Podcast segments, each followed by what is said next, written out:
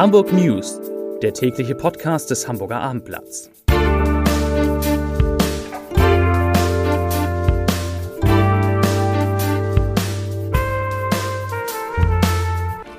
Herzlich willkommen. Mein Name ist Lars Heider und heute geht es um die Zahlen der Impfungen in Hamburg, die offensichtlich nicht richtig waren. Weitere Themen. Eine Promenade wird nach Jan Fedder benannt. Über das Schicksal des Hamburger Unternehmers Kai Wünsche gibt es traurige Gewissheit und Tief Nick verderbt uns den Sommer endgültig. Dazu gleich mehr. Zunächst aber wie immer die Top 3, die drei meistgelesenen Themen und Texte auf abendblatt.de. Auf Platz 3 Leiche von Modemillionär an Nordseestrand gespült. Auf Platz 2 Hamburger Ärzte, so hoch ist die Impfquote wirklich. Und auf Platz 1 Todesursache von ertrunkenem Rettungsschwimmer steht fest. Das waren die Top 3 auf abendblatt.de.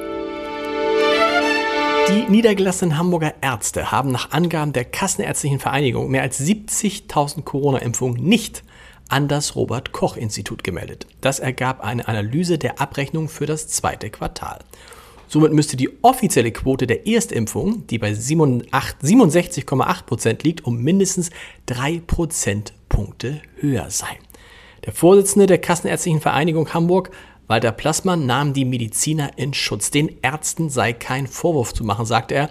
Das Meldeverfahren sei neu und anfänglich auch technisch nicht stabil gewesen. Wichtig sei aber, dass nun mit den korrekten Impfquoten gearbeitet werde, die also schon über 70 Prozent für Hamburg liegen zu Zahlen, auf die man sich verlassen kann. Am heutigen Donnerstag kamen in Hamburg 271 Corona-Neuinfektionen hinzu. Damit steigt der sieben Tage, die, die 7-Tage-Inzidenz auf 83,3. Vor einer Woche hatte der Wert allerdings noch bei 88,2 gelesen, ist also gesunken. 44 Corona-Patienten müssen intensivmedizinisch in Hamburgs Krankenhäusern behandelt werden.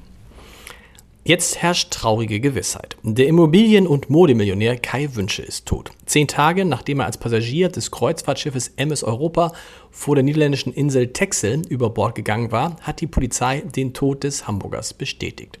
Die Leiche des 81-Jährigen war am Dienstag am Strand der Insel Terschelling angespült worden. Anzeichen für ein Verbrechen gibt es nicht. Die polizeilichen Ermittlungen sind damit abgeschlossen. Die Autobahn 1 musste heute nach einem schweren Verkehrsunfall mit Fahrerflucht in Höhe Barsbüttel ab der Anschlussstelle Stapelfeld in Fahrtrichtung Hamburg voll gesperrt werden. Gegen 13 Uhr hatte der Fahrer eines grauen Mercedes CLK laut Polizei einen Unfall verursacht, bei dem eine Person schwer, aber nicht lebensgefährlich verletzt wurde. Danach entfernte sich der Verursacher vorerst unerkannt vom Unfallort. Die Fahndung nach ihm läuft. Die berühmte Elbpromenade zwischen den Landungsbrücken und Baumwall könnte schon an Silvester 2021, 2022, also an diesem Silvester, Jan Fedder Promenade heißen. Die zuständige Senatskommission für die Benennung von Verkehrsflächen unter Vorsitz von Kultursenator Carsten Broster hat einem Antrag des Bezirksamtes Mitte zugestimmt. Rechtlich möglich ist die Namensgebung der Flaniermeile ab dem 31. Dezember, zwei Jahre nach dem Tod des beliebten Volksschauspielers. Ein Datum für die Enthüllung der Schilder steht allerdings noch nicht fest.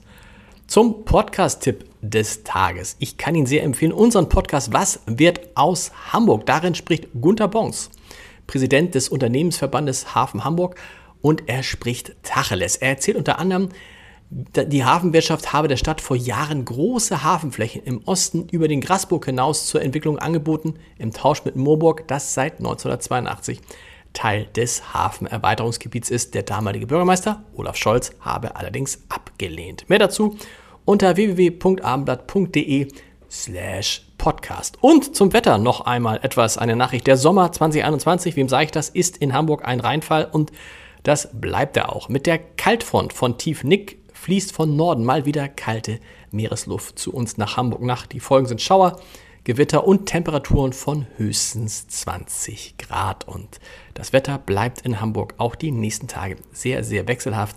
Starkregen ist nicht ausgeschlossen, dank Tief Nick. Und wir hören uns morgen wieder. Das ist auch nicht ausgeschlossen, um 17 Uhr mit den Hamburg News. Bis dahin. Tschüss.